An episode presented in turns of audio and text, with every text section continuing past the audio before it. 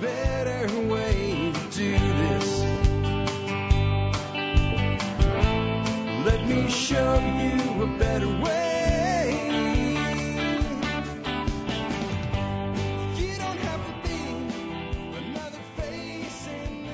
Hi, folks. This is Jack Spirko with another edition of the Survival Podcast. As always, one man's view of the changing world, the changing times, and the things we can all do to live a better life if times get tough or even if they don't. Today is January the 29th, 2018. It's a Monday. That means it's a listener feedback show.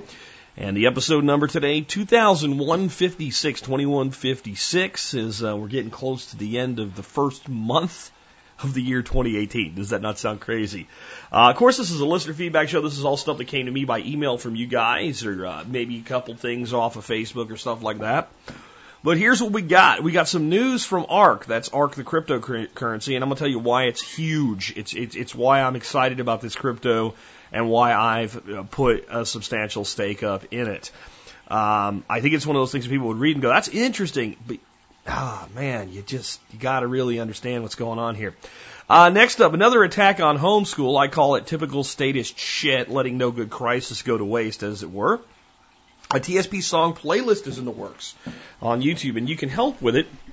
I'm not exactly sure how that'll work, but I'll tell you about it. Uh, what is the penetration ability of solid copper bullets, and how do we make decisions about whether we want to use those or good old fashioned copper jacketed lead? Um, a question on heating a greenhouse in southern climates that's not as simple as the question makes it sound.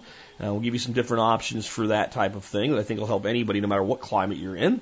Uh, how to get on your same the same page with your spouse when it comes to things like reining in a budget and debt reduction without starting a fight. I'll do my best.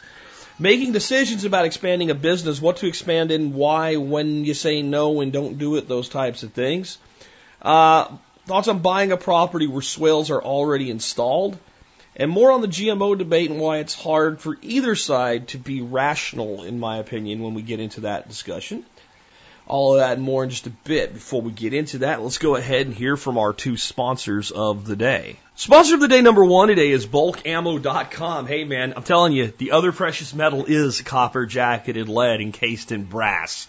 It really is. I mean, if you, if you think about you know, what are some of the best barter items out there? Ammo. Ammo, when you, whenever you do a barter blanket, uh, whether it's at a workshop or anywhere else I've ever seen it, ammo always ends up there and people are always willing to take it. That's because it has an intrinsic value to it. It's a known quantity type of thing. And again, if you don't have ammo and you have a gun, you have an overpriced club or maybe something you can sell. That's about it. I mean, you just, it, it can't do what a gun is supposed to do without ammunition. So you want ammo, you want lots of it, you want it delivered to your home fast, and you want to pay the best price on it, then the place you need to get over to is bulkammo.com. And remember, if you're an MSB member, you can get your bulk ammo at a discount. Check out the MSB benefits section to learn more.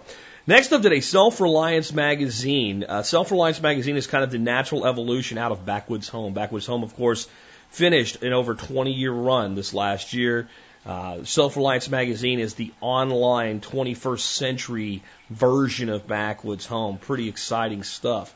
And uh, they have some really great articles. I think, like I said, one of my favorite things I've been uh, enjoying in, in my subscription to Self Reliance Magazine has been uh, I can't ever say the author's name because it's a long, kind of weird name, but these journey through converting sheds into homes and turning them into complete homesteads and then selling them and upgrading. Um, you know, that's just one thing there, but that's the one that's really, you know, brought a lot of value to me uh, over over the the last couple months as I've been reading, actually the last year that I've been reading Self Reliance magazine. They have a lot of material online as well. You can also get it on your Kindle. Check them out at self-reliance.com. If you want to order the delivered to your house quarterly magazine, there is a discount for you in the benefits section of the MSB. And before we get to your uh, questions today and emails and stuff like that, let's take a look at the year in history. The year 97. Uh, we have from David Verne today, Nerva in trouble. Of course, Nerva is the new emperor who has taken over from kind of the back back world of politics, and nobody really knows who he is until he becomes emperor. After Nerva becomes emperor, he inherits a large budget deficit from Domitian's building projects and games. In order to bring finances under control, he cuts the amount of holidays in the year.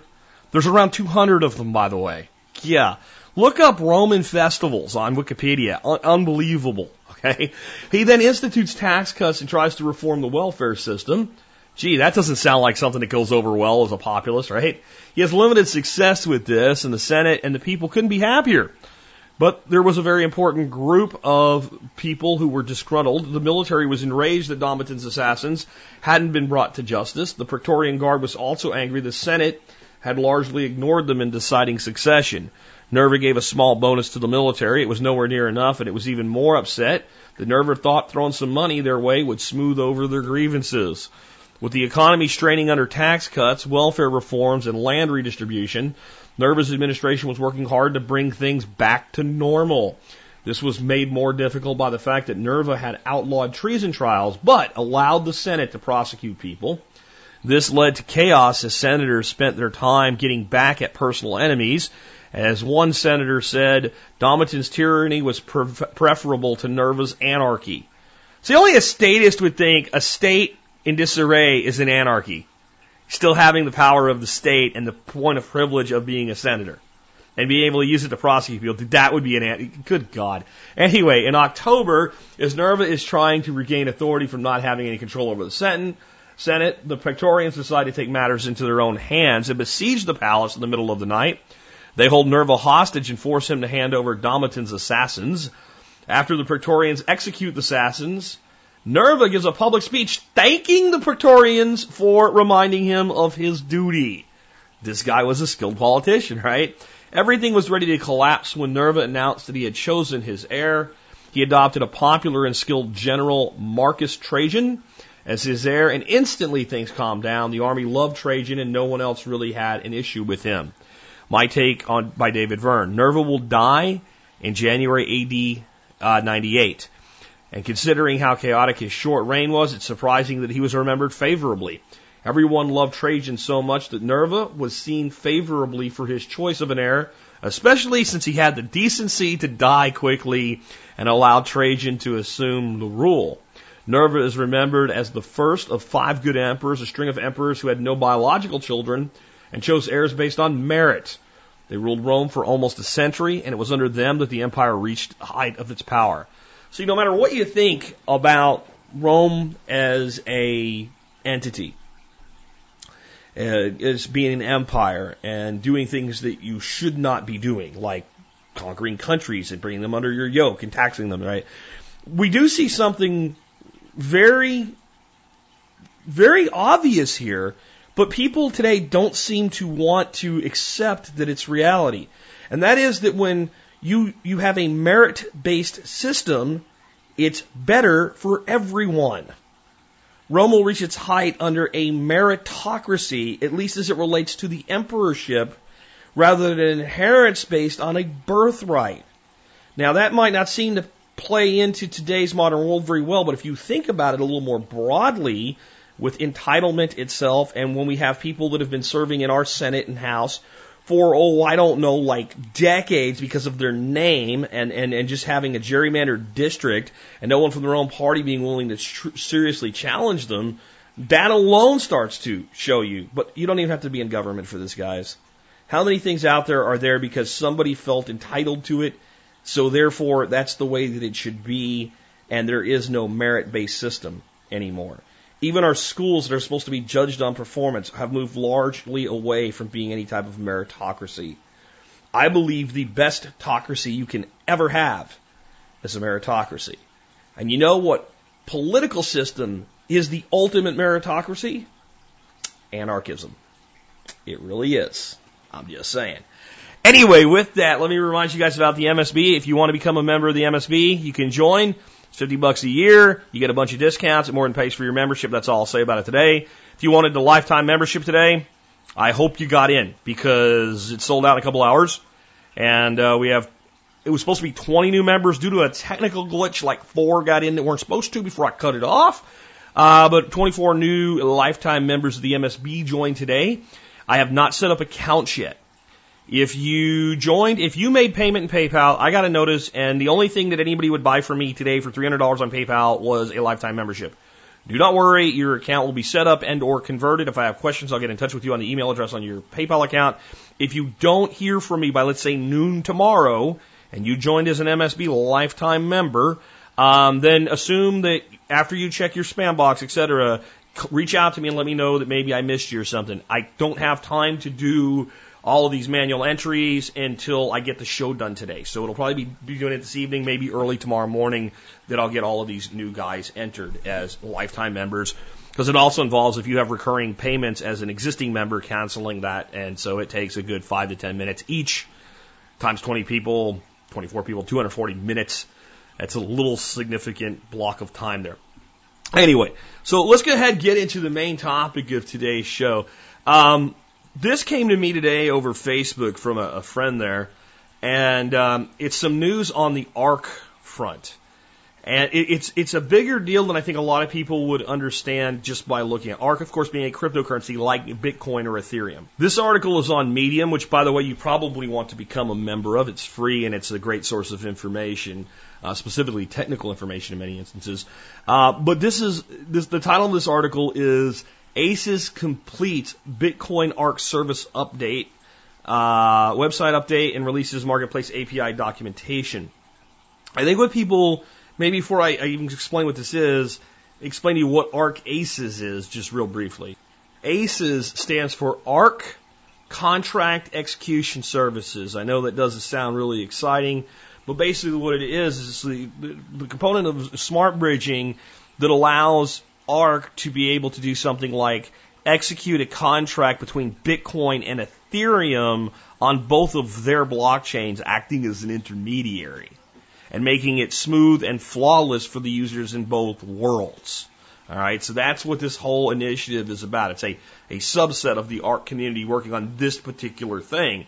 By the way, this is one of the reasons I'm so switched on to ARK because it's got so much actually happening.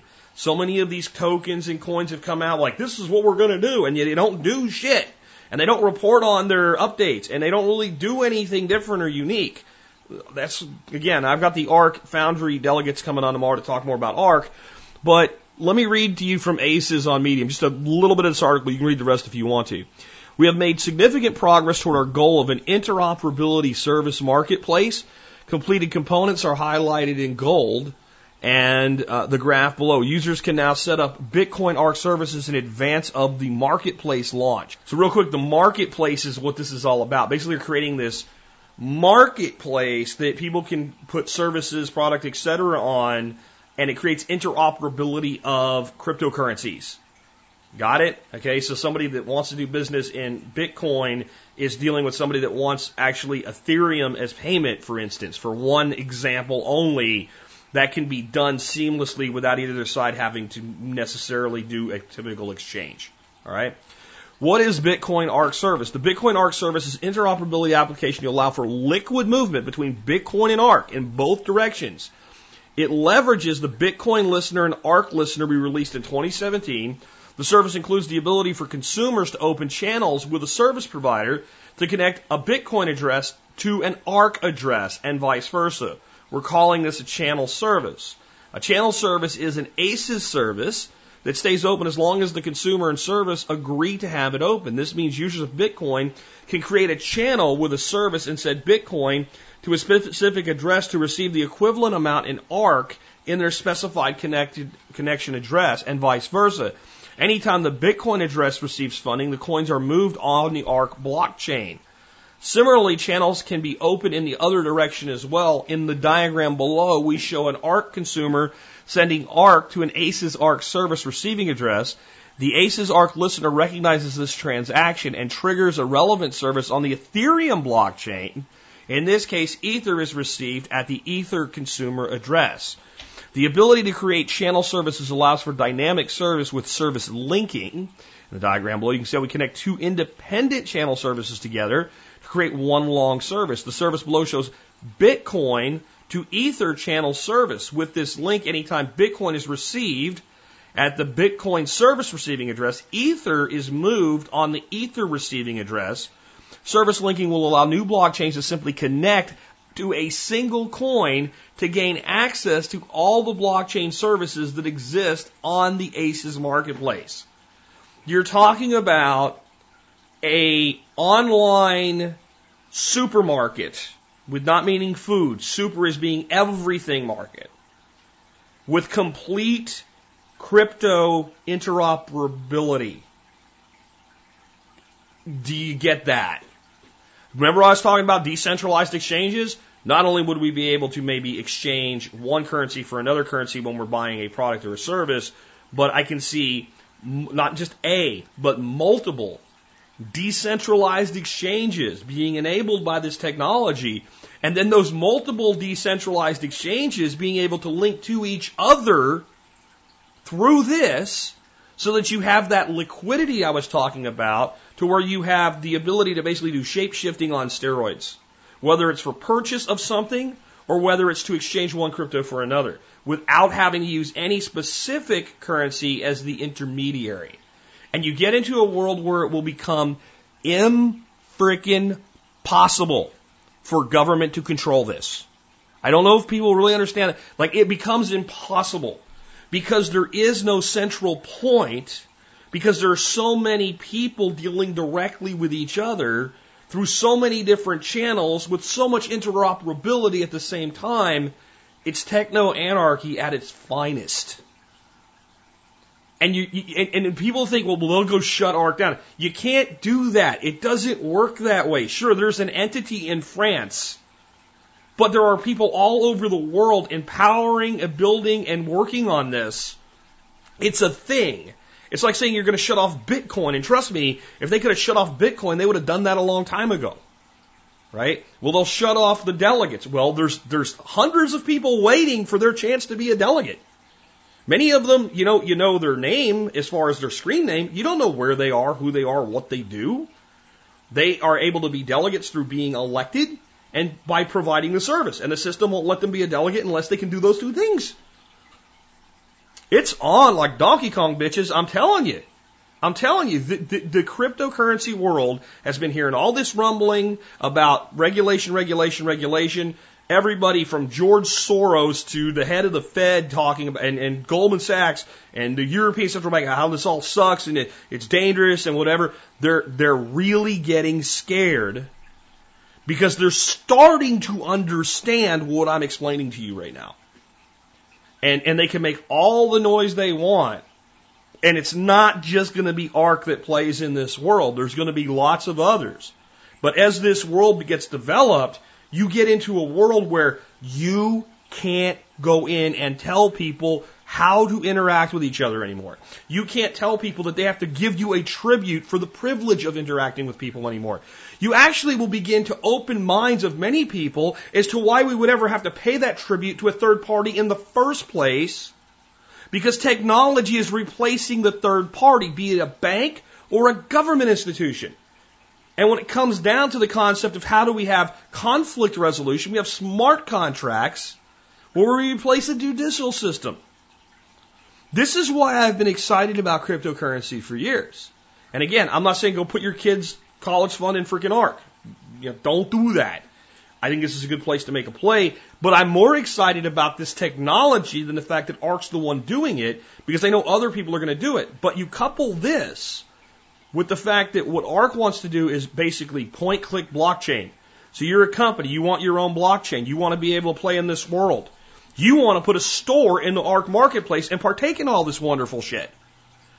By the time they're done with their development path, you'll fill out a form and click a button and it will create it for you. Including if you want your own tokens that maybe are not even a cryptocurrency that trades, but a system or a metric of accounting as it interacts with other cryptocurrencies that actually are the store of value. This is the world we're going to. And some of you have thought that I've talked too much about this, and I'll tell you, in some ways, I haven't talked enough about it. And every time I meet somebody that says something to me like, I paid off my house with this, then I, I feel like, yeah, maybe I need to talk about it a little more. Now, again, you don't go stupid with your money. You don't go stupid with your money. I'm going to say it one more time. You don't go stupid with your money. But this entire space, not this one thing, this entire space this is the opportunity of this generation.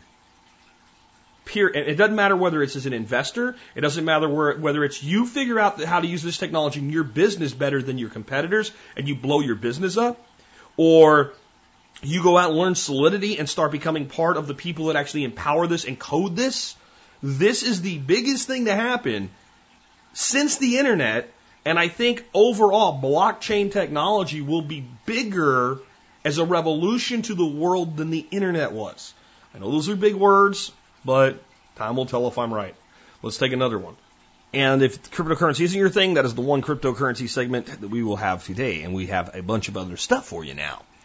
Uh, this comes from John. John says, let no good crisis go to waste. Homeschooling advocates brace for regulation debate after 13 siblings were found shackled. Now, assuming you haven't been shackled under a rock, you probably have heard this news story where this family was keeping their children, some in their late 20s, uh, they'd been brainwashed enough to be kept this way, chained up in their house, um, malnourished, poorly cared for, etc. And again, chained up in the, like actual like old school shackles. One of the kids got away, notified authorities. But here's what the upside of this is. The the family did homeschooling because obviously you can't send your kid to public school if they're shackled to a wall, right? So you can read the article if you want to. It's on time.com. But it, and the mainstream's been rattling about this. I was, I've been, you know, if one of you guys didn't send this to me, I was probably going to look something up and bring it out anyway. Because I knew the second that this happened, that's what people say. Well, what would happen? The homes crazy homeschoolers, uh, and the state can't even like oversee this because people think they actually have rights to their own children. And you know this. Okay, listen. This was for all you freaking statists out there that think this, the government should have done, should pass a law to stop this from happening. This was completely and totally illegal. Not the homeschooling part, like chaining your children to the wall is illegal. These people lived not in a remote outpost in the middle of northern Idaho, but in a subdivision where cops drive by all the time. And the neighbors like thought they were kind of odd ducks. The grandparents knew something wasn't quite right, but no one could figure this out. This is a failure of your existing systems because systems fail. These are sick people. These two parents probably need a bullet in the back of the head and a hole in the ground because I don't see society benefiting from their existence at all. Okay? I know some people are horrified that I would say that, but there are certain people that do not benefit other people by existing. These two people qualify for that. These are sick pricks. I'm fine with it being the state's penitentiary for the rest of their lives, but, and I'm not even advocating that we do shoot them.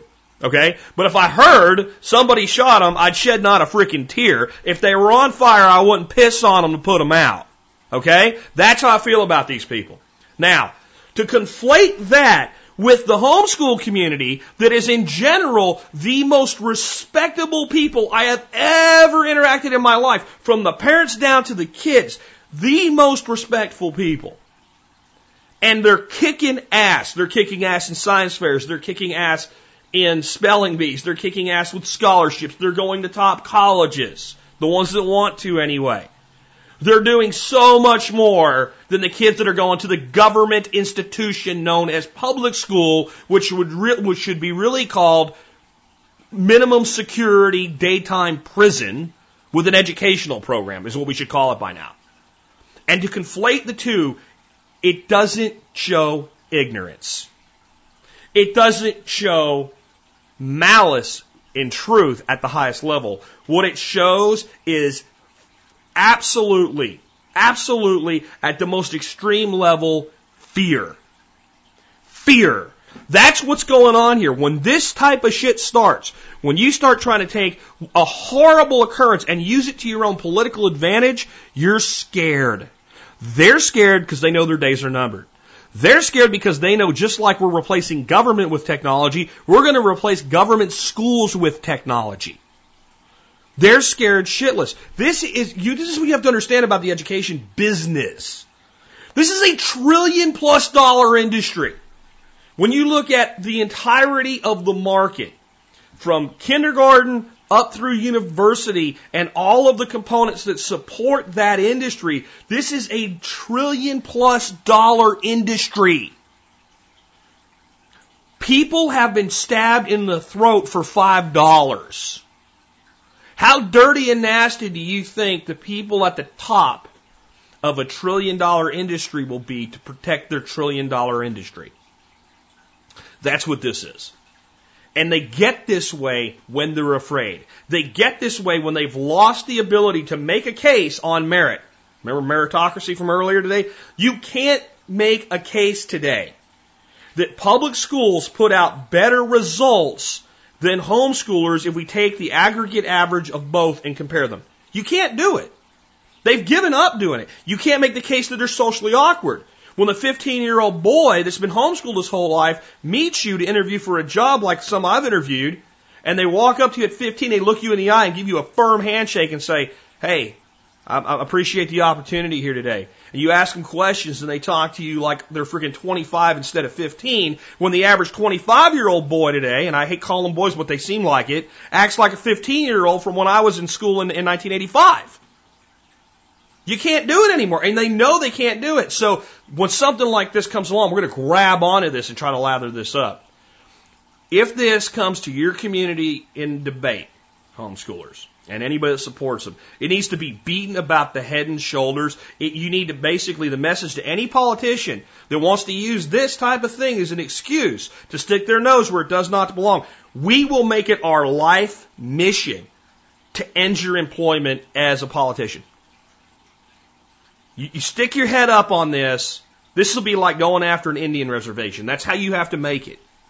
And it's up to you guys to do it. I mean, I'll support you if it's ever any way I can, but in the end, the people that are involved in something need to be the ones that are the loudest in defense of it. And the best thing that homeschool families can do is say, here we are and this is our results. And you do not need regulation of homeschooling for child protective services to investigate suspicious behavior. And what we need to make sure does not happen, and it already kind of is there, is that we conflate homeschooling as suspicious behavior in of itself, which is what the inflection of this is. It's disgusting, but they're scared. They're terrified. And you know what?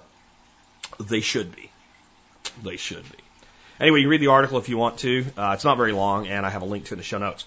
I got a real quick one here. Martin sent me an email. He says, I am working on a playlist for all the music that you have done for Song of the Day. Can help be organized to assist with this. This is very repetitive and time consuming for one person.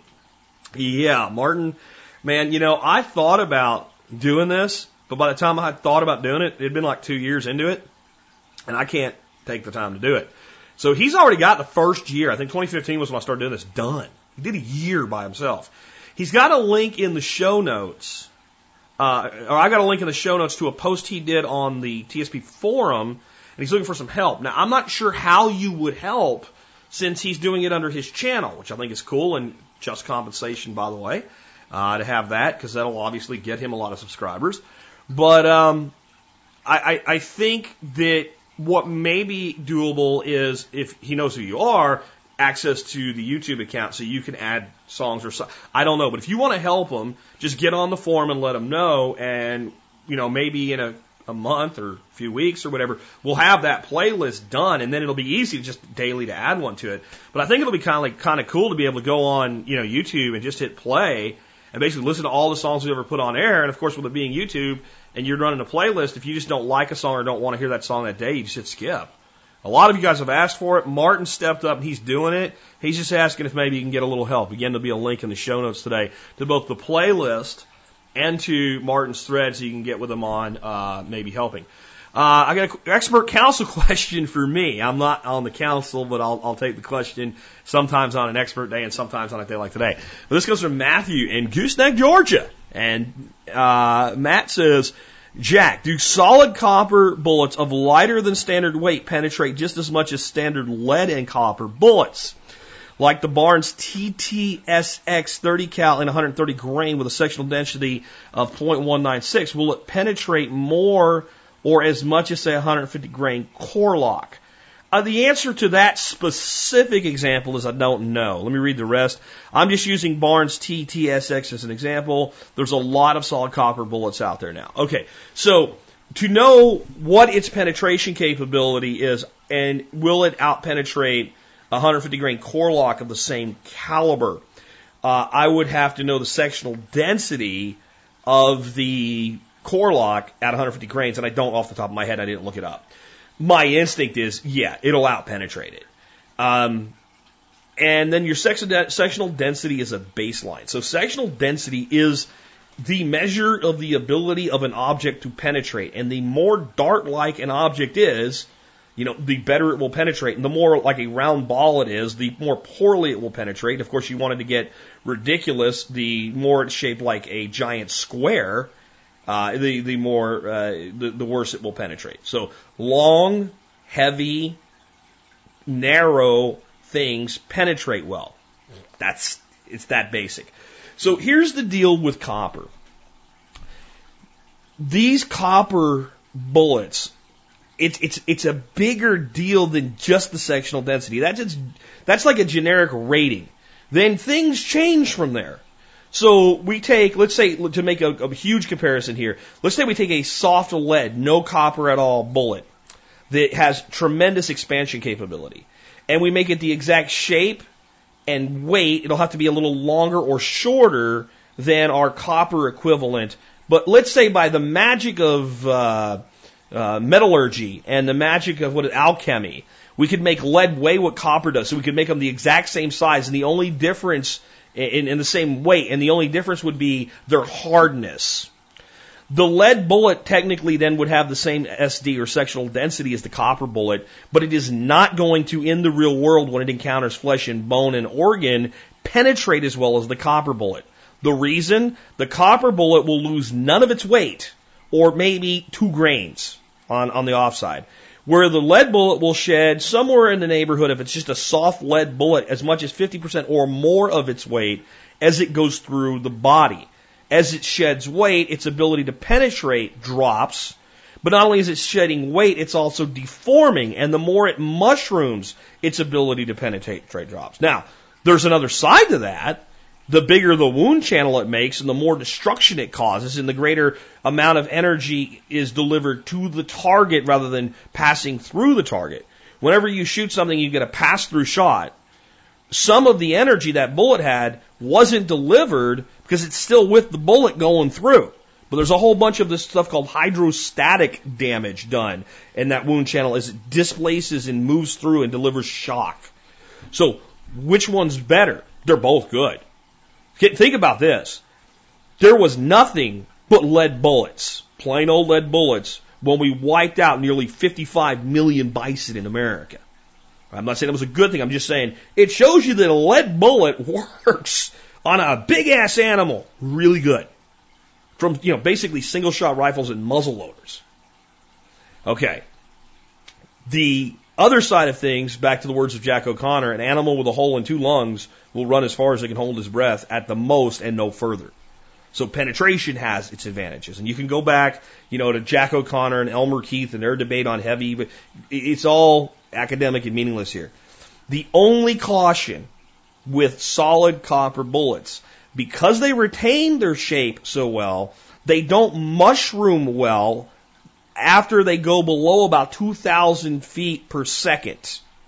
Now, a lot of people would say, well, you know, if I'm shooting a 30, 308 and I got a muzzle velocity of 2,800 feet per second, I don't give a shit. Well, you don't, but you do. You give a shit when you look at the ballistics of that round where does it fall under that 2,000 foot per second range? Is it 300 yards, whatever? So you, it, they're not the best super long range rounds because as they shed velocity, their ability to expand reduces, even though their ability to penetrate remains very, very high. Now, this is also somewhat academic because I am not a believer that any bullet pencils through an animal. Um, if that happens, it's pr- probably because your shot placement was poor or you hit some weird spot where you didn't really, it looked like a good hit, but you didn't do a lot of damage to internal organs. I promise you, if you take a plain old arrow, okay, like for a, a bow and arrow, with a field point on it, which is absolutely not ideal for archery hunting, it's not what I'm saying, but if you shoot it and you hit it near with it between the ribs so it doesn't deflect, and that arrow pencils through its two lungs, it's not going very far. It may be a little bit more difficult to track with its blood trail, but from a standpoint of lethality, it's going to die. You do not put two holes in two lungs and have an animal live unless it's some weird hybrid that has like five lungs or some shit like that, okay? So, I don't think it's that critical either. However, This is my view. They cost like five times more. Are they five times better? Maybe. What are you hunting and what's the situation in which you're hunting it? I have standardized on cheap yellow and green Remington Core-Lokts because they're cheap and they're available everywhere and their consistency is there. And what I mean by consistency is when I buy a box for 12 bucks at Academy and it's 150 grain 308 and last year I had a box of the same ammo and I take the new box and I go to the range and I check my zero on my 308 unless I screwed something up with my scope or something, it's still there. It's consistent year after year after year. Would I fault anybody for using copper bullets? Not at all. Not at all. But just, you know, look at your range and see your range as being where you drop under about that 2,000 foot per second and you got nothing to worry about. They definitely work. They work really good. There ain't nothing wrong with them. All right. Totally different question. Marcus sends me a question. What's the best way to heat a greenhouse on a budget? I live in southeast Texas, and while it isn't normal, we've had several days of sub 20 degree Fahrenheit weather. Yeah, tell me about it, Marcus. I know. Some days without getting above freezing. I have a 10 by 10 greenhouse, 4 mil plastic sides. Roof is clear corrugated panels. Well, Marcus, this, this isn't as simple as it sounds. There's not an answer to this. There's different answers, and all of them have different um, realities to them. The easiest thing to do would be get a thermostatically controlled um, heater that runs on propane. And the only reason it would be economical here in Texas is you ain't going to use it that much most years. This year so far, and I'm not I'm not going to say this year is in 2018. I'm saying this year is in this winter so far. Maybe you would use have used it 12 days at the most, and this has been more really cold weather than we usually have. So the easiest and probably probably the cheapest as in what does it cost to buy it and put it in your greenhouse would be a thermostatically controlled heater. I have one I would recommend. It's under 200 bucks. It's uh, it's made by the same people that make the big buddy heater, but it's designed for indoor use and it runs with a thermostat so that you can basically set that little pilot light on there and when it needs to kick on, it kicks on and you can set that thermostat as low as it'll go damn near and because all you need to do in that greenhouse is keep the temperature above freezing. That's it. You don't need it, doesn't need to be 50 degrees in there at night. If you can keep it at 33 degrees, you're good. The most economical way long term would probably be to use scrap parts and build a rocket mass heater. Here's the deal with that. I know Paul Wheaton is like, come on, man, cheer for my heater. It's only a 10 by 10 greenhouse. The heater's going to take up a fairly significant space. It's also made out of plastic, and you got that big screaming hot barrel there, and I don't know how well that's really going to work out. Uh, I think that if I was building a greenhouse in a cold climate, I would build a rocket mass heater with a huge thermal mass of earth running through the center of where the greenhouse was supposed to be and then I would, I would, if I was doing a house, I wouldn't build the house around a rocket mass heater. I'd build a house and figure out how to fit a rocket mass heater into it if I was building it from the ground up. But if I was building a greenhouse, I would build a rocket mass heater and figure out how to build a greenhouse around it. But you already have your little greenhouse. So I don't know that this makes a lot of sense for you either. And the next option would be either to build out of like 55 gallon drums, and there's kits to do this, or to purchase a small wood stove. And if you go out and start your fire, you know, right about sundown, and stoke it up good and get a good bed of coals in there, and then feed it, and then you know do the whole turn the damper down a bit and try to make it, eh, you know, edge its way through the de- through the night, you probably can get away with a space that small. Now that said, four mil plastic does not a good insulator make. So you're you see you're at a point where it's better if you just don't want you to lose stuff on these extremely cold nights. Like, the, like if you were doing this in Virginia, I'd say just just get rid of it if you want to be able to have a heated ground, or use it for what it's good for, and build a new greenhouse. In Texas, you can limp by with this, uh, with a wood stove. But it may not still be running in the morning and you may lose the things in it anyway. Where if you have a propane heater with a tank attached to it, you can figure out how long it's going to last and know when to replace your tank. So the most reliable and convenient solution here is that. The last option, which may or may not be viable. There are these heaters, these M67 immersion heaters that are available in the surplus market. I don't know if Tim Glantz has any right now at Old Grouch, but you can find them. They run on gasoline. You take your standard galvanized um, trash can, it's about 35 gallons, and they're designed to work with that trash can. What we used them in the military primarily for was you take that trash can, you put that heater in there, immersion, mean under, right? You fill the, the trash can with water, you light that heater, it'll run on gas, it'll run on diesel fuel, it'll run on kerosene, it'll run damn near anything will burn. And you set it to a certain flow level because there's basically a feed in it, and you fill it up, and it'll bring that water up to near boiling and relatively quickly.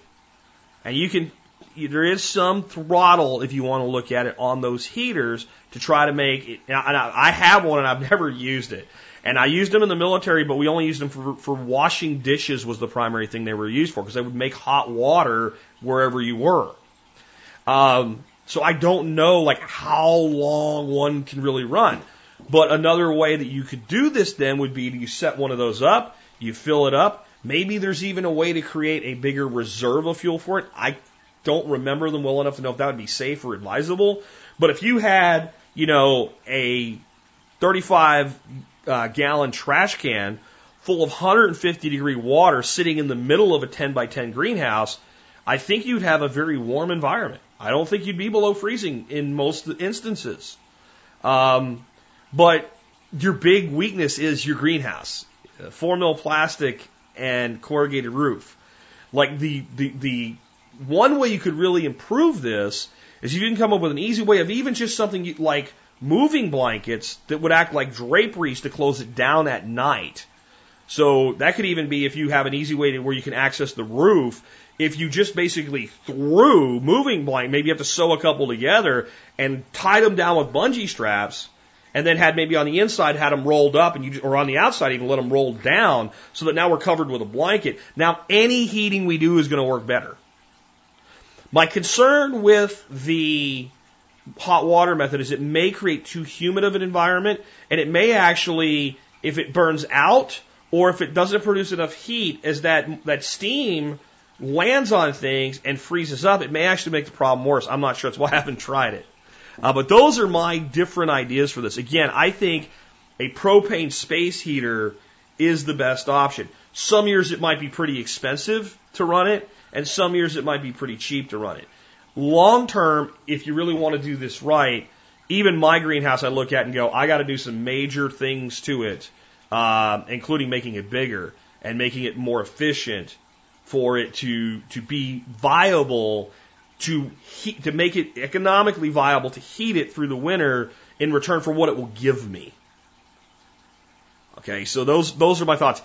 I know people are screaming, what about an underground greenhouse? I think it's a fantastic idea, but it's also a complete, it's not, doesn't really answer his question because it doesn't pertain to his greenhouse. But I, I'll tell you this. If you could dig a hole four foot deep or deeper on my property without dynamite, I would have a subterranean greenhouse. It is the best way to do things. And again, if we add any sort of heating to it, it gets better because we've done that. All right. So let's take another one. I told you you got diversity today. This question is also from Marcus. The same Marcus I just answered a question for, and I almost never do this, but I like both of these questions so much I decided to give Marcus a twofer today. He says, How do you get a spouse or partner on board with debt reduction and money saving when the mere mention of it seems to start a fight? I'm constantly fighting with my wife about saving money and paying down debt. What would be a good approach to get her on board? I don't want to work until I die. I don't want you to work until you die either, Marcus. That's no fun. Okay, so there's two main reasons that a partner in a relationship gets upset, primarily when you bring up any issue, but certainly money. The first one is that it represents a need to change in a way that the partner feels is uncomfortable. So if if we're just, you know, assuming the second reason doesn't apply, and I bet it does, even if you did everything right from a political standpoint in bringing it up, you're still at a point where that means I won't have the things that I want, and therefore I don't like that, and I'm going to resist it. Think of anything that you love, Marcus. And if your wife brought up any issue that in your mind you believed, I have to give that thing that I love up. And maybe what she loves is shopping, which is a problem. Okay, so that's that's problem number one. See, when we identify the problems, we can start to come up with a possible solution. I can't promise you this is going to work. The other reason, and it almost inevitably, no matter how tr- hard you try to not do it, comes up, and that is when you bring it up, what they hear is you're the problem. Not, I don't care if you say, I think we should work on this together what they hear is, you spend too much money and you're the reason we're broke. It's almost impossible to go to this subject directly if one spouse is resistant to it.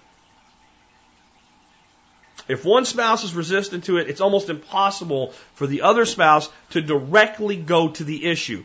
We have a lot of debt and we spend a lot of money and we need to rein our budget in and pay down our debt. Okay? Now, let me ask the whole audience here in your mind, I want you to answer this question. You can do that out loud too, but if you're working or something, maybe it's not a good idea. Um, and if you're in the wrong environment and no one sees your headset on or your Bluetooth, maybe they'll think you're crazy. So answer it in your head. Why do we want to do this? Why do we want to rein in spending, control our budget, and pay down our debt? Now, a lot of you are thinking because debt sucks and I don't want to have debt. That's true, but that's not what I'm asking. Why do you want to be debt free and have more money and not spend wastefully? Why do you want that?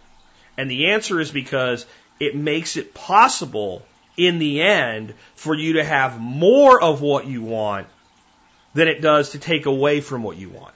It requires discipline to get to a point in life where the, the, the responsible behavior has paid off and now we're not burdened by debt. We have additional money because we've saved money. We've been able to invest some of that money more smartly. So we've now leveraged capital, right? So what we want is freedom. What we want is retirement at an earlier age than 79. What we want is the ability that when we decide we want to go on vacation, to go on vacation, and the only reason the credit card ever gets used is because the rental car company wants one. But we are, like, we're getting home and before the bill comes, we're making the pay. That's why we want to do this. So the best way to approach the conversation is to have a conversation and wait a while if you recently had this one so they don't sniff it out too quickly about what you want in life. How long do you think we're going to have to work? When do you want to retire? When we retire, do you want to live here or do you want to live somewhere else? When do you think we'll get to a point where we can travel more? Hey, if we took a trip next year, where would you want to go that we've never been before? You see what I'm saying? Like, you talk about the, the, the goals, the end goals, and then you say, man, that sounds great. I, oh, I just don't know that we can do it. I mean, how could we make that happen? The trap is set. Hopefully they don't figure out that you set the trap. Hopefully they think you're sincere. And you are sincere, but you're also setting a trap sincerely. Because at that point, then it becomes like, well, I want this too. In fact, the entire conversation should be mostly about what they want. Now, the danger here, and I'm not saying this applies to Marcus, but in the world, there are remarkably selfish, self-centered, narcissistic people. And some of those people are in relationships with other people who are not. And when you take this journey, at some point you may realize that you're in a relationship with one of those people. And then you have to determine whether it can be corrected or not.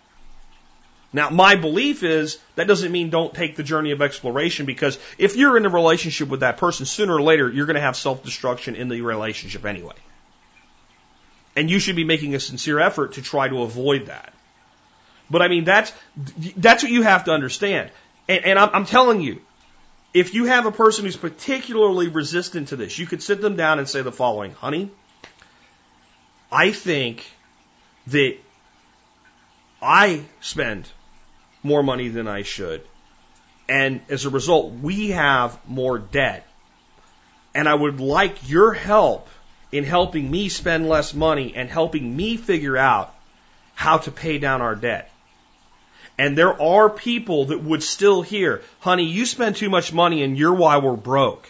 And you need to stop spending so much damn money because I'm working my ass off to pay all the bills around here and you're blowing money we don't have. I don't, I know there's people going, how the hell can you get A from B in this scenario? But I'm telling you, this is how people's minds work because of the other factor. They don't want to change. And they don't see the good in the change, they only see the negative in the change. So you have to, you have to help them see what you're trying to get to, and they have to be bought into it. And once they're bought into it, then you figure out together how to get to that place. So instead of saying, I think we should go to Jacksonville and here's a map and if you don't understand that I-95 is the best way to get there, you're stupid, which is what they, I know it's not what you're saying, but it's what they hear. You say, where would you like to go? And when you guys talk about it and determine it's Jacksonville, you say, how do you think we should get there? Do you see the difference? And it, it has to be nuanced into any individual situation or relationship. How much have you been on her about this? Constantly? For the last six weeks? Take a break before you try this approach. How resistant are they? What is the resistance? How bad is the problem?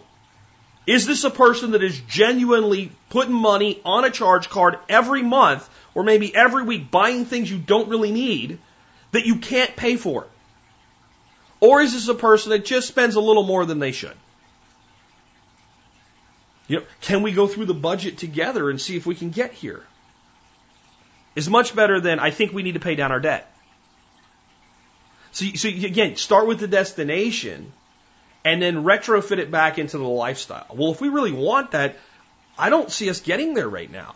We're going to have to do some things differently. What do you think we could do differently? And I can't give you the exact words that will work. I, I hope, Marcus, you know your wife better than I do. All right. So, but these are the, the ways of thinking about it from a permaculture approach. This is the general techniques, and then you have to make them work for your landscape. All right.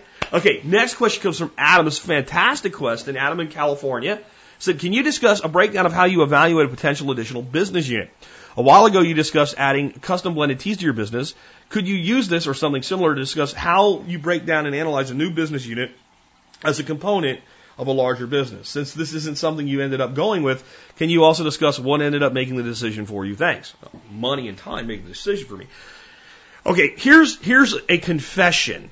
Like sometimes you go to a place uh, where people have a problem and they up and say I'm an alcoholic or I'm a drug addict or, or you, know, you know I don't know a sexaholic whatever right whatever problem they have. I'm Jack Spirko and I'm addicted to being an entrepreneur. I'm an entrepreneurial addict. Everything that I can think of to make money is something I would like to figure out how to do or help somebody else do. And sometimes I get stupid and I can't help myself and I don't fairly evaluate things before leaping. Okay? And because of that, I'm in recovery and I've learned to be more selective, which I did with the tea concept. Here's the reality. If you want to build a business in herbal teas, I think it's a fantastic market. I think it's a huge market. I really do. I think go, if you can go to a grocery, if you can go to any store and see an entire shelf of the business you want to be in, that doesn't mean entry is easy, but it means the market is big. So the market is in the billions of dollars, and you only need a tiny piece to be successful. But if you're really going to build that, you need to work hard at it. You don't just put up a site that lists 20 different teas and why people should buy them, and buy a few Google AdWord clicks and walk away from it. In this day and age, you're working social media, you're interacting with your customers, you're doing trade shows, you're giving out samples, you're working your way into local restaurants. You know, because they're local restaurants, they can't grow tea locally, but you can grow herbs locally, or you can source your herbs locally, and you can fit into their local menu. You're doing all that shit. And you know what? If you're running a full time podcasting business, you don't have time. So, to make a business unit, and you know, we also stepped back from the farm business and we've been playing with that for a while. That also played into it, right? But this is what you always have to ask yourself if you want to be honest with yourself about a new business or a second company or a different venture. If I applied that same effort to the thing that I'm doing now, would I get more results than I'll ever get out of this second thing? And the answer almost always is yes. It almost always is yes. I have to look at it this way. I sell a membership product for $50. Okay? I have a profit on it of about $48.50. Now, maybe not really because server space, all the expenses of the business, if you actually, you know, figure out a cost of goods sold, that's not true. But it is true, and this is hard to understand, I guess, for some people, for the next one. Because the costs that I have associated with delivering a membership are fixed. So yes, my cost of goods sold will change year to year based on how many of them there are. But the cost of delivery is fixed. I could add 10,000 members tomorrow. I don't need another server to do that. My server load is for, far more how many of you people download this thing every day than how many people log into the MSB to get a discount code. Right? My real cost that is associated with every customer, including the next one, is either Stripe or PayPal dinging me as a merchant provider of about a buck and a half on a $50 membership. So, if I evaluate a business unit and I say, Jack, you know what? This can make you $500 a week. That business unit better be easier for me to do than it would be for me to add enough value here to average 10 customers a week added onto what I'm already doing. Because if I add 10 customers, I make 500 bucks. And I don't have to do anything really differently. I just have to maybe work a little longer, work a little harder, do something to add a little bit more value. And I've learned the hard way over the years that it's probably best to do one thing and do it exceptionally well than it is to try to do 200 things. Now, the other side is how does it fit into the business? So, when Ben Fitz came to me and said, I'm doing Crypto Gulch, would you be interested in being a referral affiliate for me? Yes, yes, I would. Would you be interested in being paid in mining gear? Yes, say more things like that. So, now I have an income source that's added on to the business that, that brings value to the business and I don't have to spend a lot of time working on, I just incorporate it into what I'm doing. That makes sense. Amazon items of the day, the T-Spaz thing that I do. I feel I'm, you know, one of the things you do when you're in content creation is create more content. That's one thing you can do to work more on your business and develop value in it. So when I did the T-Spaz thing, I realized I could bring value to the listeners. The segment of the show video where I talk about the product it's not just a sales pitch. It's designed to make you aware of what's possible or what's available in a particular place. And a lot of times there's something valuable in there even if you don't want the product. Like let's say a recipe or a technique or a concept. Or you already have a product that does this. You didn't know you could do this with it. That type of thing. Or you're, you have your own business and then you realize you have a client that needs something and a, a, a $20 part off Amazon solves that problem for your client. So now it makes a seamless integration into the business. Because the other side of this is the easiest thing that you can do to grow your revenue in a company is to find a product that you can put into your existing customer base that already buys from you, that you already have trust with, that won't take away from what you're selling though. So you don't create cannibalization. That's another thing we have to look at. Like if I bring this product on and start selling it, and it makes me less money than this other, say, product B, makes me less profit than product A. Does B take away from A? Or is it in addition to? And there's always going to be some cannibalism because people have finite incomes. So every time somebody spends a dollar with you, it's a dollar less they can spend with you somewhere else. But is it big cannibalism or little cannibalism? The companies do this all the time. A tech company that has a tester, like one I used to work for named Fluke, will realize, hey, we have this little thousand dollar tester that with a code upgrade could do what a $10,000 cut t- tester does. Almost as good. And we could sell, instead of for a thousand bucks, we could sell it for $1,500. And we'd sell a shitload of them. But every one we sell is going to be one less of those $10,000 testers. So do we do this or not? Kind of an important thing to figure out. So these are all the types of things that, that we have to do when we're deciding on bringing in a new unit. But it, it comes down to how long is it going to take and how much money is it going to make me? Because if it's something that you can set up that will run itself to a large degree, that's great. But what I've found is you can beg people to want something as much as you do.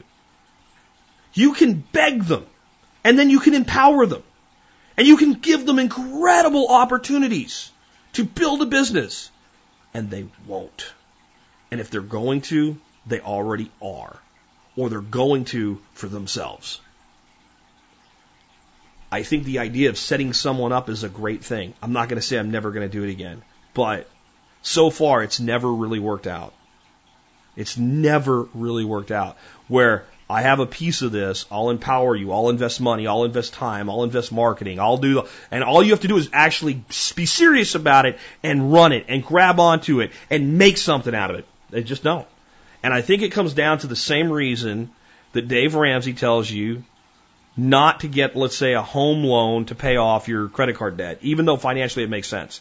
And I'm not opposed to this, but I get the, the point. Since you didn't work for it in, in, a, in a way that actually was meaningful to you, which if you pay off your debt through discipline, it hurts.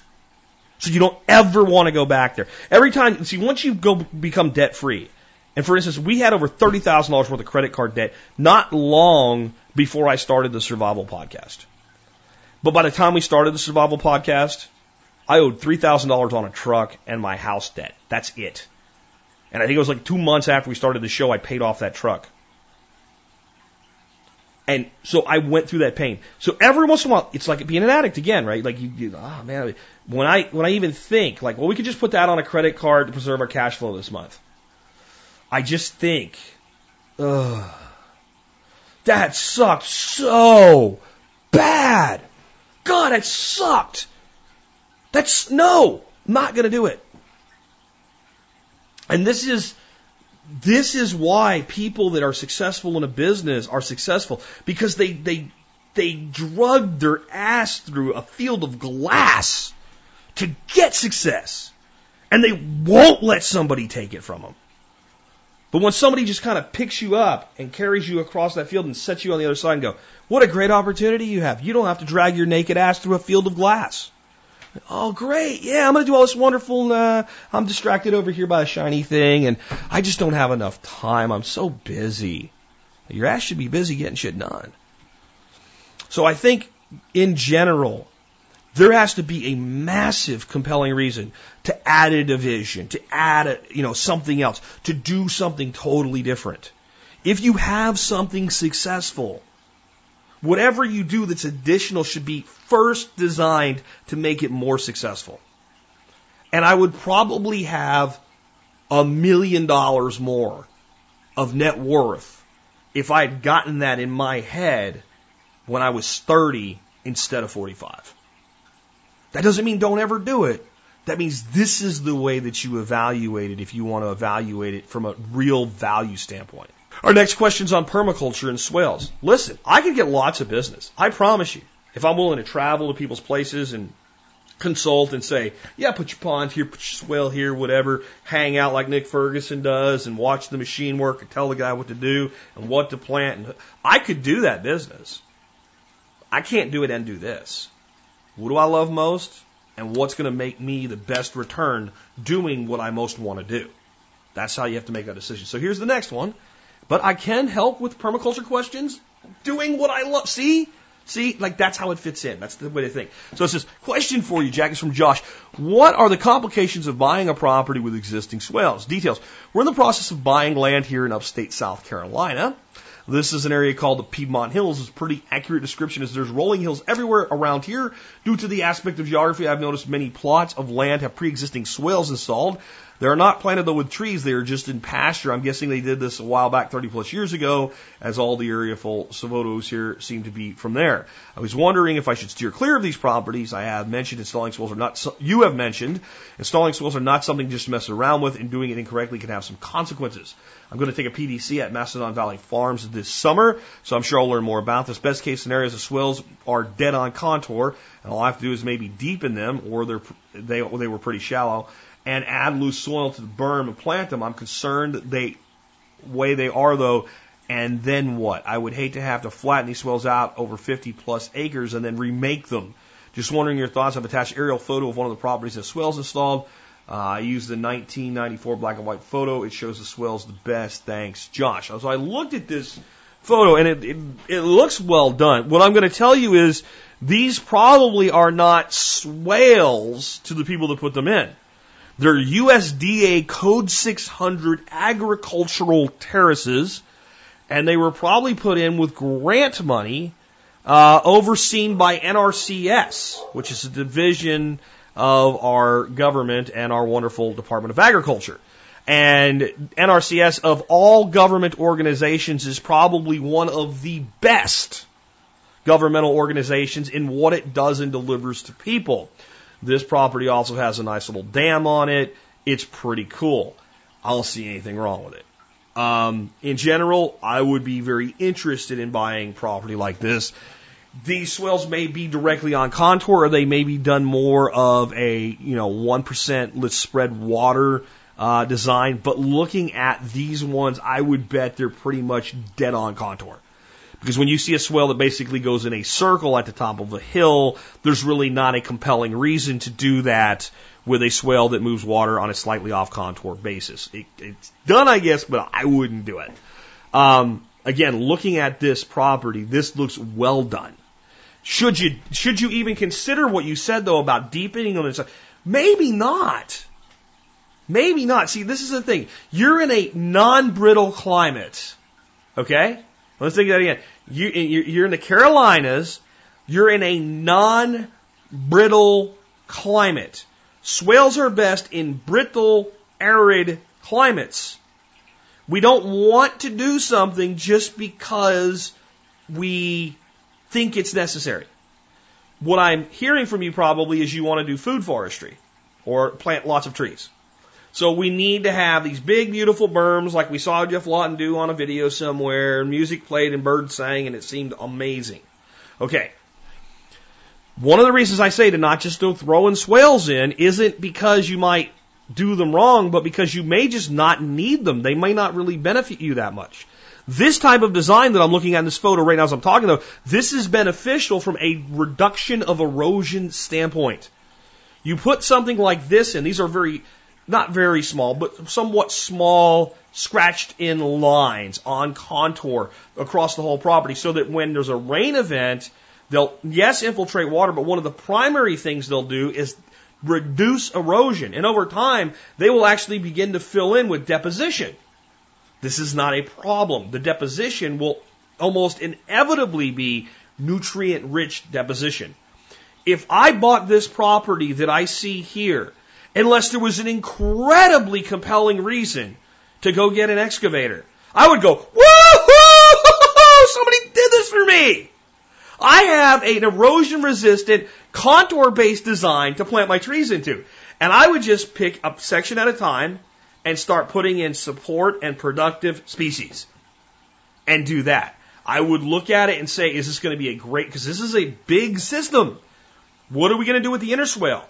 There's only three things we can do with an inner swale. The inner swale, for those that don't know, first, a swale is a ditch on contour. It can be big or little, but it's on dead contour. Water flows into it. It spreads out.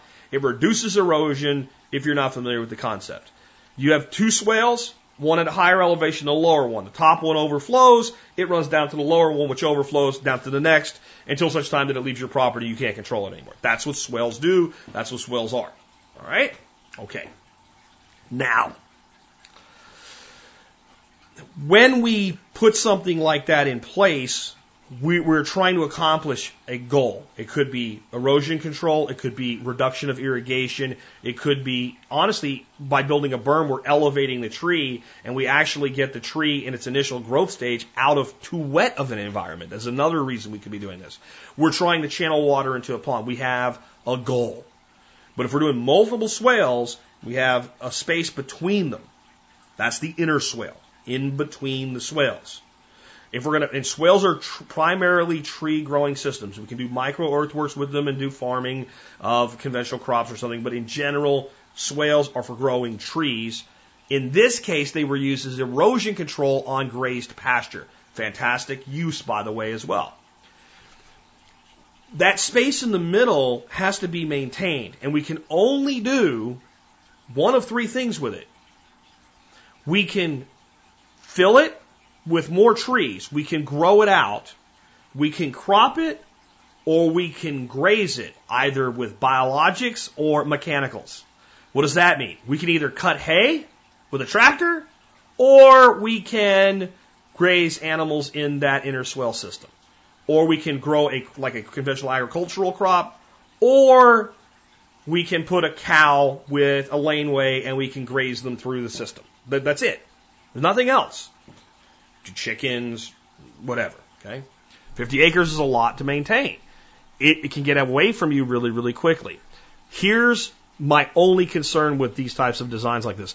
Since they were done purely for erosion control and they were going to pasture them anyway, they didn't do anything to really worry about how much space is between these swales and I can't tell from this picture like how inconvenient they would be for access of vehicles and things like that. And things like if you were going to cut hay on it, right? When two, like, because two swales go very, very far apart and then where the land is steeper, they come much closer back together. So you have to look at like how you would manage that, handle that. Because I don't know that you're going to grow 50 acres into a full forest. The, the cost of that alone would be really, really high. But you might. Um, so the uh, the only caution I say, what what has this swaling done to your access? Because if somebody didn't really care, they might have designed access out of the system. Remember, we evaluate a property through permaculture lens. There's three primary first things we look at: water, access, structure. Right? Is there water on the property? Can there be water on the property? How does water get on the property? How does water move on the property? Moose or swales in this case, right? There's a pond that's surface water. You know, is there a well? Is it city water? Where's the water? Access. How can we get to all of the parts of the property with equipment, on foot, with livestock? What is the access? Structure. What is the structures on the property? Barns, outbuilding, a domicile for human beings. Where could one be? What's the building sites like? What's the aspect of those? That's what we're looking at. If you look at this property that way, it won't be you buy it because it does or because it doesn't have swales. You'll buy it because they fit into that model of, again, water, access, structure. There are other factors. But if you look at a property through that lens, you get a very clear picture of its value to you long term very, very quickly. That's the best I can do in a short period of time. Let's try another one. Uh, next is an article. It's on Huffington Post or the Huffington Compost. Um, it's written by Charles Eisenstein, uh, who's a contributor there, and it says opposition to GMOs is neither unscientific nor immoral. I don't want to read the whole thing because it's long, but I'll give you a little bit of it. Uh, is the engineering of genetically modified organisms a dangerous technology posing grave risks to human and ecological health, or are GMOs a potent new tool in an onward march of a modern agriculture technology in its race to feed the world? In a recent opinion piece, avoiding GMOs isn't just anti-science, it's immoral. Purdue University President Mitch Daniels offers an impassioned plea when we, that we embrace GMOs in agriculture. Daniels' arguments run as follows. The health of e- and ecological safety of GMOs is unquestionable settled science. Therefore, it is immoral to deny developing countries the agricultural technology they need to boost food production and feed their growing populations. It seems an open and shut case of the self-indulgent anti-GMO fad among rich consumers threatens the less fortunate with starvation. As Daniel says, it is immoral for them to inflict their superstitions on the poor and hungry. Okay. Let's put the GMO debate itself aside for a little bit with this guy's opinion and it's opinion, not fact, Mr. Daniels. Okay. My desire to not eat a soybean sprayed with Roundup and put glyphosate into my body has nothing to do with the plight of a poor person in Pakistan. Absolutely effing nothing. By the way, the Pakistani government or the Turkish government or the uh, German government or the Russian government or the Belarusian government or the Egyptian government or the Australian government or the New Zealand government, etc., makes decisions about what goes on in their country apart from what some rich yuppie white guy that I guess I am now, right, um, makes a decision about what they eat. This is a retarded argument because there's no connection between the two. Many of these smaller nations that are doing, still doing more traditional agriculture and all, have banned GMOs not because Jack Spirko doesn't want to eat Roundup, but because they have seen the damage it's inflicted on the economies of the countries that did adopt it. You, you understand that? Because it destroys farms and farmers by mechanizing things and destroying something that the author of this article brings up, how productive small land holdings are that are run by people. Yes, each individual farm produces far less than one mega farm, but if you look at the total acreage, they produce 20 times per acre what a mechanized farm does. And it provides a, a, a means of sustenance for the community. And, and, and then Monsanto comes in there and gets them financing and makes them plant their GMO shit, has them spray their crops with their crap, denutes the field of value from fertility standpoint because all you need is this fertilizer will conveniently also sell you. Oh, by the way, you can't sell your seed. We have a patent on it. And it's economically raped countries. And, the, and they've, you know, linked up with the IMF and got them good money so they can do all this shit and they end up broke to the point where a couple of years ago, one of the leading causes of death in the agricultural community in India was suicide. Yay, GMOs! Okay. That's what this corporate, this has nothing to do with it being a GMO seed. This is a corporate model problem. This corporate extraction model. It's mining applied to farming. Mining, you keep taking as much as you can take and you never put anything back. And if you need to get more of something out, like you need oil you, or, or gas, you inject something into the ground and force more out of it. That's extraction. And we're doing it with farming. That's why you keep adding more chemicals and more fertility agents and new technology and more and more and more and more and more. You have to separate this corporate model from the GMO debate. Because if it wasn't GMO seed, if Monsanto was a convention, just a conventional agricultural company that just had varieties of seeds that were done through conventional breeding, and you applied the same corporate model, you would still be destroying these companies, these countries. And you'd be destroying the economic viability of small farming in places where it still is the majority of what people do. The GMO debate's a little bit different. I have never been opposed to the overall concept of can we make a seed or a plant better by changing its genetics, whether it's done through some sort of actual genetic manipulation, which is GMO, or it's done through selective breeding and selecting certain gene characteristics and traits, which the GMO uh, industry constantly tries to conflate those two things. They're totally different. My problem is one, this predatory corporate model that's employed on farmers. We did it to everybody we could in America, and then when we raped the American farmer, raped him up the ass, let's just be honest, to where Willie Nelson's doing Farm Aid in the 80s to try to save family farms, we went, well shit, ha, we gotta expand this thing, because we're, we're, we've we've we've mined the shit out of this, and we need to go mine India and Brazil and, and any other country we can get into. But the genetic modification itself, it's again, not that you're modifying the organism, what you're modifying it to do. And when you're modifying so it can be sprayed with toxins that would otherwise kill it, be taken into the plant and then ingested by people, it's a whole new level of criminality. But if we're modifying something so that it simply is more drought tolerant, and we're not using it as an excuse to destroy soil because we don't need to worry about it anymore, then I'm okay with that. This is the only rational discussion that can be had around this issue. You have to look at all of these moving parts and discuss them individually and separately.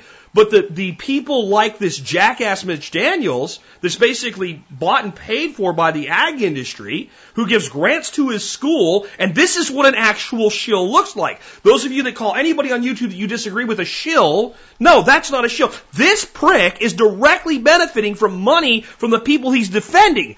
That's a shill. This shill doesn't even understand, he doesn't even know he's technically a shill. He believes the science is settled. In these types of situations, where there's multiple moving parts, saying science is settled is bullshit. The person that says that, that point forward cannot be taken seriously in the debate because they've just executed one of the ultimate fallacies of all time. Appeal to authority. You don't even understand what you're saying, but you're making the claim because, well, they said it's okay. Well, you can't make a rational determination of that. There's, there's way too much going on here, and both sides in this debate are somewhat irrational. There's people that, if it's GMO, it must be bad just because it's GMO. Well, you have to look at what it was genetically modified to do. What are the implications of that? How is that being used? Is it a patented technology or an open source technology? When we start patenting life forms, I have a problem with that in of itself. And when we go in and we grab up the, the, native stock seed supplies that have worked for thousands of years and basically freeze them out by replacing them with grants of money that run out after a certain period of time and switch an entire nation over to our form of agriculture, rape them, cause farmers to kill themselves, and then say we're feeding the world because this is the ultimate in the bullshit. We do not have a problem feeding the world because we cannot produce enough food. There is more food than is necessary to feed our planet in existence all the time. It's getting it to people, it's people being able to afford it, and it's waste in a system. We could probably feed several small countries with what this country puts in the garbage can every year. So it's a, it's a, it's a fallacious argument that the problem is we can't make enough food for people. We can make more food than people need. It's getting the food to the people and getting people to the food and not destroying economies in small scale that's the problem. Let's take one more. Actually, no, we won't take one more. That uh, that wraps things up for the day. That's the last one. I hope you enjoyed today's show. I gave it my all. I hope you can feel that. Um, wanted to let you guys know about T-Spaz again. T-Spaz is my item of the day uh, site where I review items on um, Amazon, and you can go pick those up, or any shopping you do once you get to tspaz.com help support our show. Uh, today I have for you a twofer in one review. I have the Aurora Fire Starter and the UST Titanium Base Case. These are parts of my uh, EDC. The base case is a little, basically, it's like a large pill box made out of titanium, screws together with a gasket. I keep a number of things in there, but primarily tinder for the fire starter. Um, and then the fire starter is just the best fire starter that I've found. And it's a, it's just a basically a ferrocerium ride based fire starter. In the review, if you look at the two items, you can see how worn they are and you can realize that I've been carrying these for a long time and they're still serving me well. That's passing the test of time. Um, it is really important, I believe, for us to have EDC, as I've said before, that is EDC. That means if I say this is my everyday carry and it's something I can depend upon if I need it, that when something comes up and I need it, it's actually there. It's like, well, it's my EDC, but it's my EDC when I go to the bush. No, that's your that's your bush carry, your BDC, right? Right? It's your bush daily carry when you're in the bush. If you're not carrying it in, in t- a typical situation, then you don't have it. I have both of these on my key ring. If I go anywhere, I take my keys with me. I have to. I'll lock my house when I leave my house. I need my keys to get back in, i.e. EDC. These are two pieces of my total EDC. And I really recommend them or something like them for yours. Being able to start fire is one of the most basic human functions of all time. I'll put it this way. You know, in early hunter-gatherer societies, there was a guy that was considered the fire keeper because you didn't just go out and buy a Bic, you know, and you had to be able to produce fire and there would be a guy that like his position in the community would be he's the fire keeper. He's the, he can make fire and he can hold an ember those types of things. It might even be named like in the language of the people, something like ember or flame, right? I mean, that's how important this is. And today we can we can do it anywhere, but not if you don't have the stuff to do it with. So check this out. Check. I got a picture of uh, my keychain in it uh, that shows you it in my EDC, and I just think they're the two best products for this need that are available on the market today. With that, let's talk about the song of the day. We're going to go through, uh, you know how we sometimes we go through a cycle of a particular artist. Uh, we're going to do a five day cycle of one of my favorite groups of all time, Simon and Garfunkel. This song is called The Boxer. And uh, when I read the song facts it, basically the concept is that, that Simon said this song's really about him and how they felt as people, you know, they came out as musicians, everybody loved them, and all of a sudden they started getting attacked. Maybe people realized they weren't really hippies after all. They were just a couple guys that uh, used to play rock and roll that thought this folk scene was a good thing to go into at the time. Stuff like that. But there was like you had to battle through adversity as the boxer. And he talks about some of his own personal trials and things like that. It's a great song for us. You know what? When I read it, I almost felt like Simon's kind of a puss. Seriously. He was like, basically, I was saying that, like, you know, you're being bad to me, and if you keep doing it long enough, I'll go away. I'm glad that he found whatever was necessary in himself to keep making great music. Because Simon and Garfunkel does awesome, awesome freaking music. And uh, this is a great song. If you don't think you've heard this song before, as soon as it starts playing, oh, I've heard that song. Yeah, it's a good song too. It's also a pretty interesting piece of music where uh, they used to do all recording in studio with eight track recording. It's a little bit different than what I'm talking about with eight track cassette. It's not the same thing. And uh, because of all the different musical elements they wanted to bring into this song, they basically said, hey, we need a 16 track recording system. And Clive Davis, not being one to back down from doing something differently, was willing to provide it so that they could do that. So it's a it's a pretty great instrumental piece, even though this is the acoustic version of it. You can still hear all of those elements that made this song really classic. But this is who you need to be in life. Be the boxer. When you so you know why I love it is is this type of fight type of thing. There's no boxer doesn't get hit in the head. There's no boxer doesn't get beat up. The best boxer in the world gets beat up while they're winning. That's what you have to do if you want success in life. Be willing to get beat up. Be willing to be put down for standing up for something that is controversial and get beat up while you win. With that, this has been Jack Spirko with another edition of the Survival Podcast, helping you figure out how to live that better life if times get tough or even if they don't. Just a poor boy, though my story is seldom told. I squandered my resistance for a pocket full of mumbles, such are promises. All lies and jest, still a man hears what he wants to hear and disregards the rest. When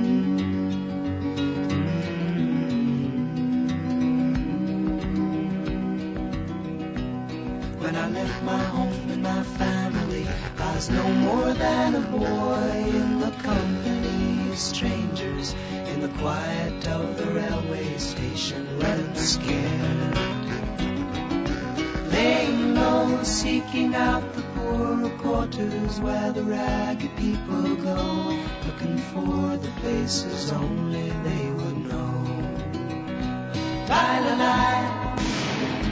La la la la la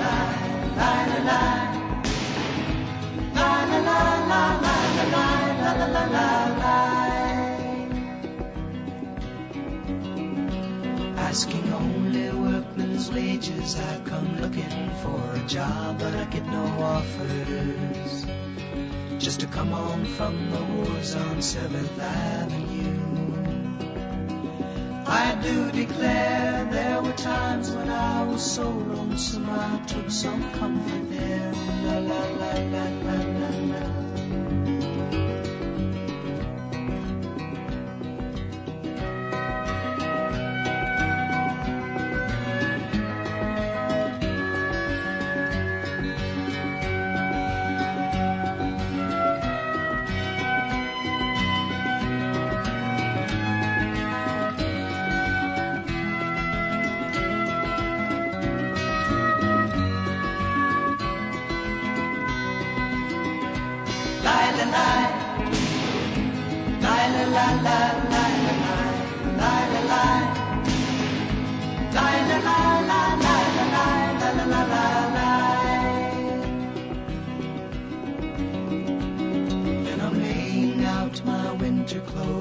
Wishing I was gone, going home.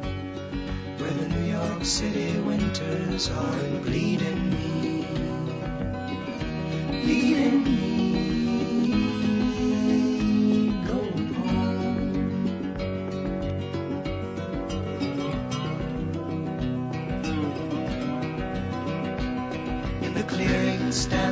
boxer and a fighter by his trade, and he carries the reminders of every glove that laid him down or cut him till he cried out in his anger and his shame, I am leaving, I am leaving, but the fighter still remains.